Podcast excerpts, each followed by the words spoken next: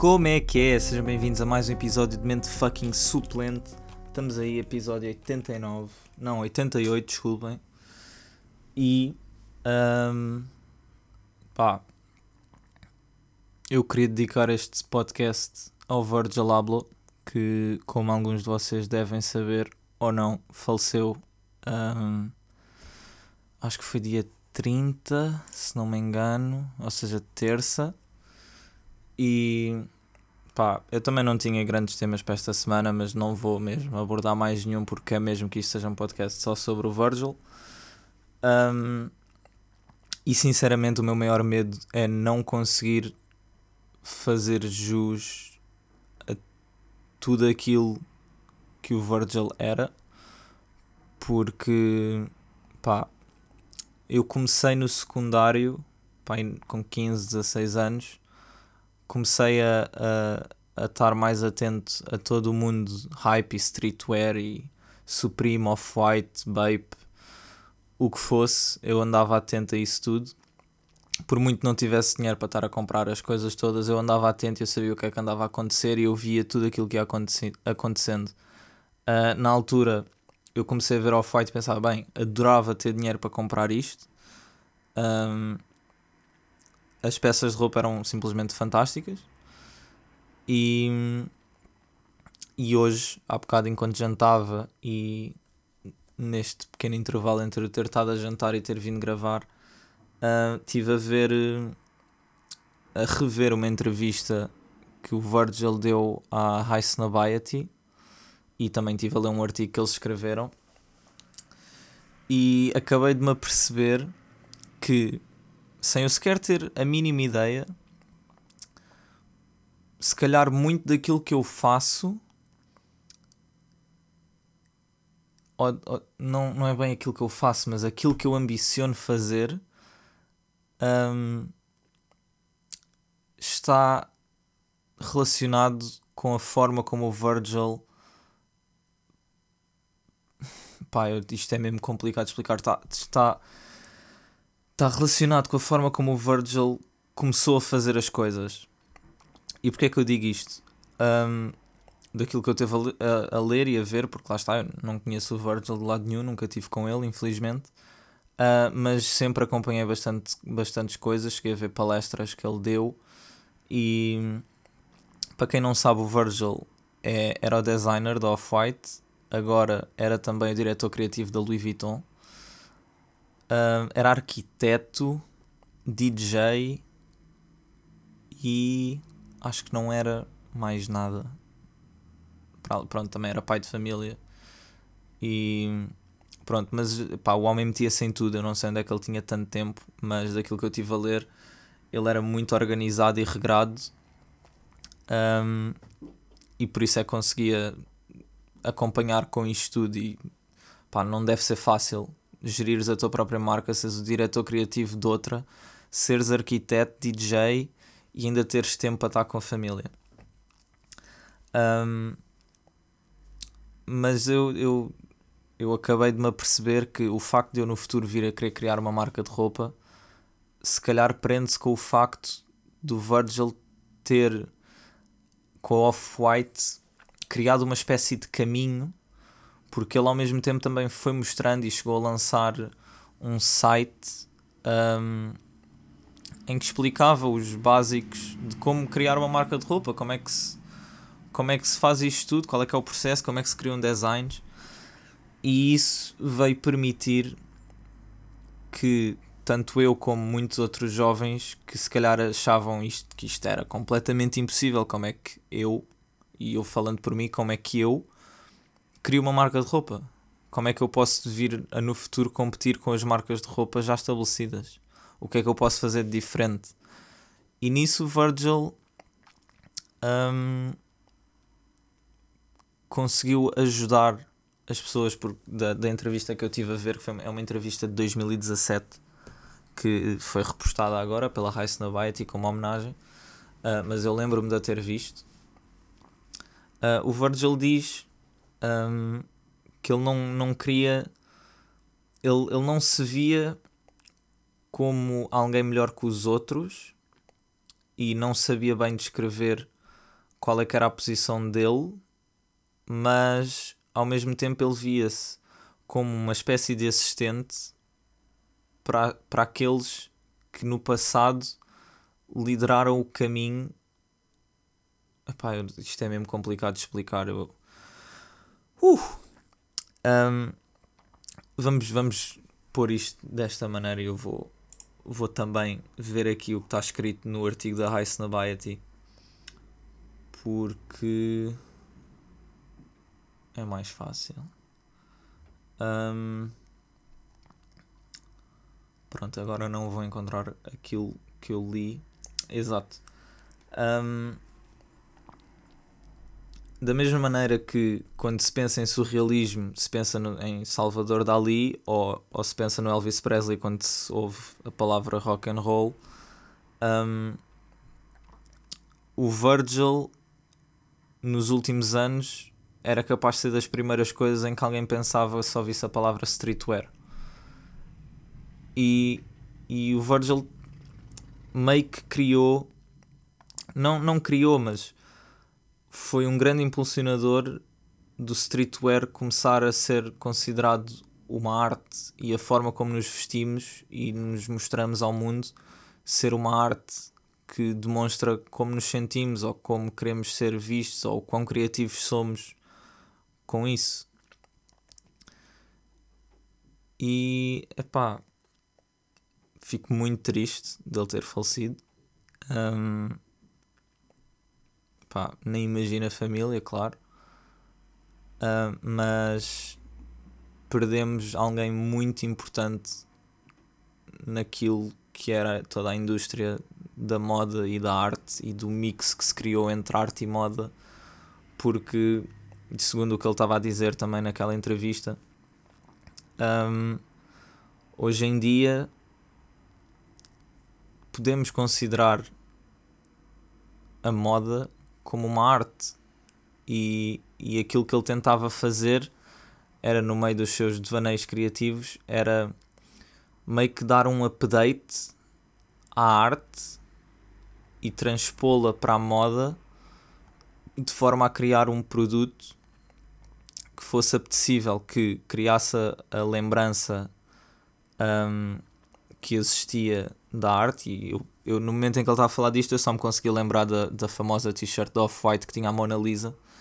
E ele pegou na Mona Lisa, que pronto, é um, uma obra de arte extremamente reconhecida, colocou numa t-shirt, deu uns pequenos toques, como só o Virgil sabia fazer. E, e pronto, e meio que deu um update àquela peça de arte e a trouxe de volta às bocas do mundo não só de apreciadores de arte, mas também de jovens e de pronto, quem quer que gostasse do Off-White, o que, o que acaba por de certa maneira dar uma nova perspectiva a toda a gente e se calhar muitos jovens começaram a ter mais algum interesse em arte também por causa do Virgil. Um, o Virgil nisso esforçava-se imenso e chegou a colaborar com imensa gente que não era minimamente conhecida e lançou as carreiras deles. Um, se eu não me engano, foi um dos primeiros diretores criativos negros completamente responsável por uma marca, que foi a Louis Vuitton. Um, dava palestras em aulas em Harvard, tinha colaborações com tudo e todos. Era uma coisa ridícula e daquilo que eu tive a ler a High Snobiety, aliás, não, a GQ, a, um, o. Epá, aí bem, estou-me a trocar toda a falar. Isto é um tema mesmo complicado. O, o jornalista que escreveu o artigo que eu estou a ler da High Snobiety, que eu estive a ler há bocado e que agora tenho aqui aberto, também há uns tempos escreveu um artigo para a GQ em que entrevistou, acho que foram 60 pessoas uh, que tinham já uh, colaborado com o Virgil ou eram, ou eram amigos do Virgil e ele diz que é espantoso como é que uma pessoa que vive a vida 100 vezes mais rápido do que a maioria das pessoas, que, que contacta com 100 vezes mais pessoas, que faz tudo numa escala maior, como é que ao longo disto tudo chegou onde chegou e conseguiu sempre não deixar um, más impressões nas pessoas, porque com, com quem que fosse que ele estivesse, ele dava tudo de si naquele momento, dava o seu máximo respeito, dava a sua máxima atenção, estava simplesmente focado naquilo. E muito pouca gente ao longo da carreira dele ou da vida dele um, ficou chateada com ele. O que normalmente há sempre imensa gente tem alguma coisa contra um artista ou um músico ou um rapper ou o que for. E eu acho isso completamente fantástico. É, ele devia ser uma pessoa mesmo extremamente simpática um, e muito down to earth, humilde. Um, e opá, eu sinceramente não sei o que é que vai ser da Off-White daqui para a frente. Não sei se a marca vai continuar ou se não. Estive a falar disso com um amigo meu, um, porque a Off-White era, era do Virgil e de mais um amigo. Mas eu, daquilo que eu acredito, era o Virgil o diretor criativo e o designer. E portanto, não sei se vão continuar com a marca ou se vão simplesmente assumir que, ok, já não. Perdão, já não temos o Virgil, portanto é melhor não continuar. De qualquer das maneiras, um, pá, tenho imensa pena de não ter um par de ténis da Off-White. Um, eu lembro-me que acho que ainda estava, ou estava no secundário, aliás, não, acho que já estava na faculdade, acho que estava no meu primeiro ano de faculdade em 2018 e houve restock dos Converse Off-White e eu, eu, eu esforcei-me imenso para comprar e consegui entrar no site, mas depois aquilo estava a demorar muito tempo para adicionar o carrinho dar checkout e eu comecei a dar muitos reloads à página e acabei banido do site da Converse porque acreditavam que eu era um bot e acabei por não conseguir comprar e fico muito triste porque pronto, provavelmente não vão haver mais restocks de Converse Off-Whites nem de nada desse género portanto vai tudo valorizar e eu não vou conseguir ter uma peça de roupa barra arte. É bastante triste. Fico, eu pá, sinceramente não sei. Eu nem sei bem como dar continuidade a isto e como ficar só aqui a falar. Mas pá, muito respeito pelo Virgil mesmo. Um, as, as colaborações que ele lançou com a Nike um, com o IKEA. Ele, ele conseguiu fazer uma colaboração com o IKEA, uma marca de streetwear que supostamente se enquadra apenas em moda. Conseguiu colaborar com o IKEA, fez tapetes, fez decorações para casa. Ele esforçava-se mesmo para tudo aquilo em que ele tocasse se tornar uma peça de arte. E pá, completamente fantástico. Todos os, todos os ténis da Nike que ele fez tinham algum, não digo algum significado, mas era o que ele estava a dizer. Conseguiam agradar a turistas e a puristas. Ou seja, conseguiam agradar aos turistas que não estão dentro do mundo streetwear, mas que olhavam e ficavam tipo, ah não, estes ténis são bacanas, não sei o quê, uh, representam alguma coisa, gosto e também conseguia agradar aos puristas do streetwear que simplesmente olhavam para aquilo e era de gênio. E pá, acho isso completamente fantástico. O facto dele ter conseguido que. Pá, isto agora eu não me quero estar a enganar em nomes que eles estavam a dizer no vídeo. Que, mas eu lembro-me disto, acho que foi a Serena Williams e mais dois tenistas que eu pá, não quero estar a dizer que foi o Nadal porque não tenho a certeza se foi não, foi o Roger Federer. Acho que foi. Acho que foi o Federer, a Serena Williams e mais um tenista que utilizaram os ténis dele num Open qualquer. E pá, fantástico alguém conseguir ter uma marca de streetwear e acabar a criar ligações em tantos ramos diferentes que deixou de ser apenas streetwear, passou a ser uma marca de roupa com produtos icónicos e toda a gente reconhece quando um produto é da Off-White, seja pela pelas tags que o pessoal nunca cortava, seja pelas aspas à volta, à volta, por exemplo, em Air Force ou Air Jordans, onde diz tem aspas à volta, seja pelo por aquele um, pá, não, não me estou a conseguir explicar. Complicado. Um, não é etiqueta, mas pá, se pesquisarem Jordan Off-White vão perceber as letras que estão de lado, que parece tipo um carimbo de, de ser uma cena Off-White.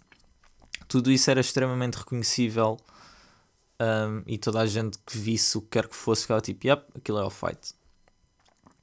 Um, mas o movimento das aspas principalmente que pá, eu durante imenso tempo uh, utilizava aspas em bué das cenas, tipo nas redes sociais e não sei o que, só por causa do, do Virgil e por causa do Off-White. Um, e imensa gente o fez e ainda hoje faz. E pá, muito triste mesmo. Isto das aspas um, tem graça porque eu há bocado estava a ler. Um, porque. Ah, sim, porque, como diz aqui no, no artigo da High Snobiety, um, o Virgil dizia que o Marcel Duchamp, que eu não sei quem é, mas. Ou Duchamp, não sei, não sei dizer o nome dele. Uh, Deixem-me ver se eu descubro quem é, porque. Aposto que foi o gajo que inventou as aspas, será? Não. Ah, portanto, Henry Robert Marcel Duchamp, pois é, ele é francês. Olha, nasceu um dia depois de mim, mas 113 anos antes.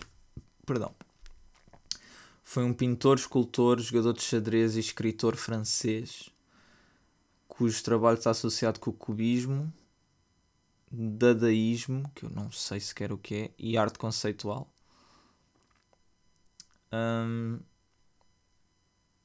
É normalmente falado ao lado de Pablo Picasso e Henri Matisse, como sendo um dos três artistas que ajudou a definir os desenvolvimentos revolucionários nas artes plásticas. Eu estou a ler isto em inglês e a traduzir para português, isto é um bocado, pá, dê-me um desconto. Nas décadas de abertura do 20 um, século do século XX, uh, responsável por desenvolvimentos significantes na pintura e na escultura. Duchamp teve um impacto imenso no século XXI, aliás, na arte do século XX e XXI, e teve uma influência tremenda no desenvolvimento da arte conce conceptual.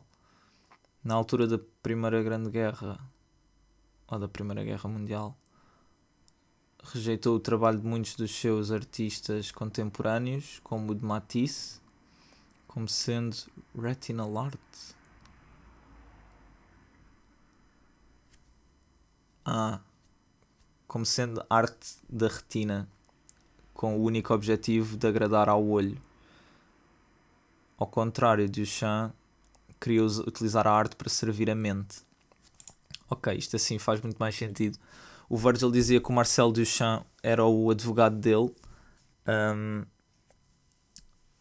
piscando o olho à ideia de que o, da, da noção do artista que, que, o, que o libertou e permitiu um, criar a sua arte ao pôr as, as icónicas aspas à volta de coisas que já existiam.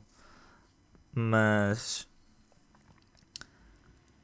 mas lá está, é como eles dizem, nem sequer se pode ter a certeza se o Virgil alguma vez sequer se apercebeu que da mesma forma que o Duchamp um, disse, pá, eu, eu devo estar mesmo a dizer mal o nome do homem e provavelmente alguém me vai corrigir isso, mas pá, olhem, desculpa, não sei mesmo dizer, mas Duchamp é francês, I mean, não pode ser Duchamp, portanto tem que ser Duchamp na minha cabeça, mas pronto uh, não, não se consegue ter a certeza se o Virgil alguma vez teve, teve a percepção de que da mesma maneira ele criou um modo completamente novo e um leque de oportunidades e possibilidades para outros artistas. E isso é um legado que não é qualquer um que deixa. O Virgil deixa para trás um legado imenso de. Sei lá, nem sei, deixa um legado para todo e qualquer artista que se calhar não acreditava que seria possível algum dia chegar a algum lado. É possível, o Virgil provou e o Virgil tentou explicar como fazê-lo e tentou ajudar o máximo que conseguia. Isto tudo enquanto lutava contra um cancro sem nunca ter exposto isto. Um, epá, respect mesmo da forma que ele trabalhava e o quanto ele trabalhava e o quanto e, e imagino que se ele já sabia que tinha este cancro e que estava a lutar contra ele em segredo ele podia simplesmente ter pensado: pá, não, eu não sei quanto tempo é que vou durar, eu vou aproveitar os meus últimos anos com a minha família. Mas não, ele decidiu dar embrace a todo e qualquer projeto que lhe aparecia à frente e deixar este legado para trás. E isso é. É, é completamente louvável mesmo. Um, da mesma maneira que o Duchamp permitiu Jeff Koons e David Hammonds transformar bolas de basquete e cestos de basquete em esculturas, o Virgil deu à luz para uma nova geração de operadores criativos que, que vão e já estão a redefinir o mundo um, e os moldes do mundo que ele começou a, a moldar. E pá,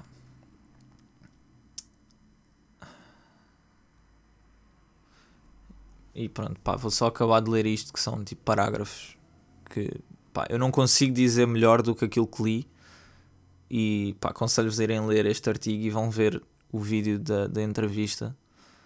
Um, e vão também ver a entrevista que ele deu. Não é uma entrevista, mas acho que foi uma palestra que ele deu quando lançou a colaboração com o IKEA. Eu lembro-me que isso era muito bom. Uh, mas pronto, o mundo que o Virgil criou é um onde uh, a vida digital não é uma, uma fonte de alienação, mas um espaço que cria novas possibilidades. O mundo que o Virgil criou é um, é um mundo onde a arte, a arquitetura, a música, uh, os filmes e a moda podem colidir livremente de uma forma um, que faz com que as, as distinções passadas e os géneros pareçam parvos, ou seja, onde tudo se junta e se une como um só. É um mundo onde as maiores empresas não são inimigas da criatividade, mas sim os patronos, patronos, mas sim os patrões de, um, de uma nova e excitante forma de arte pública. O Virgil criou um mundo que dá poder aos autodidatas, aos remixers, aos, aos, aos grafiters, aos skaters e a toda e qualquer um, pessoa que um, quebra as regras que, que antes estavam na parte de fora olhar para dentro da indústria da cultura e que agora podem ser eles próprios a cultura e criar a nova forma de, de cultura. Um, maioritariamente, Virgil Abloh criou um mundo onde qualquer pessoa com um iPhone pode se tornar no próximo Andy Warhol, o próximo Arthur Jaffa, o próximo Rem Koolhaas, a próxima Barbara Kruger ou até mesmo o próximo Virgil Abloh. E agora que nós somos aqueles que estamos a viver neste mundo, devemos tudo ao Virgil e a nós mesmos de fazer justiça àquilo que ele nos deixou. E pronto, olha, pá, com isto eu deixo-vos. Eu não, não consigo sequer melhorar mais. Um, pá, peço imensa desculpa se, se por alguma razão o podcast não ficou coeso e e isso não fluiu muito bem, mas é que criar ligações a falar do Virgil é, é um bocado complicado, porque, como é óbvio, eu não tenho tudo na minha cabeça e só há bocado a ler estes, estes, este artigo e a ver o vídeo é que me apercebi de toda a influência que eu sem sequer percebia, que eu nem sequer percebia que tinha sido criada pelo Virgil quando eu andava no secundário e acompanhava muito mais as coisas dele. Uh, ultimamente ainda acompanhava, ia vendo, mas já não, já não estava tanto dentro disso. Continuava a segui-lo e portanto ia vendo, mas pronto. Uh, mas sim, pá, espero que tenham curtido. Foi mais um episódio de Mente Fucking Suplente. Não se esqueçam de ir ler o artigo e ver o vídeo se curtirem do Virgil. E pá, pronto, é isto. Espero que tenham o resto de um bom fim de semana. Sim, eu a semana passada disse espero que tenham o resto de uma boa semana. Ou se tiver a ouvir durante a semana, também o resto de uma boa semana. E depois de gravar, acabei e é que estava a pensar, estava tipo, porque é que aquilo não fez sentido nenhum? E apercebi-me que era tenham um resto de um bom fim de semana. E se tiver a ouvir isto durante a semana, um resto de uma boa semana. E já sabem qual é a dica, não é, meus putos? Nós ouvimos para a semana. Fiquem bem.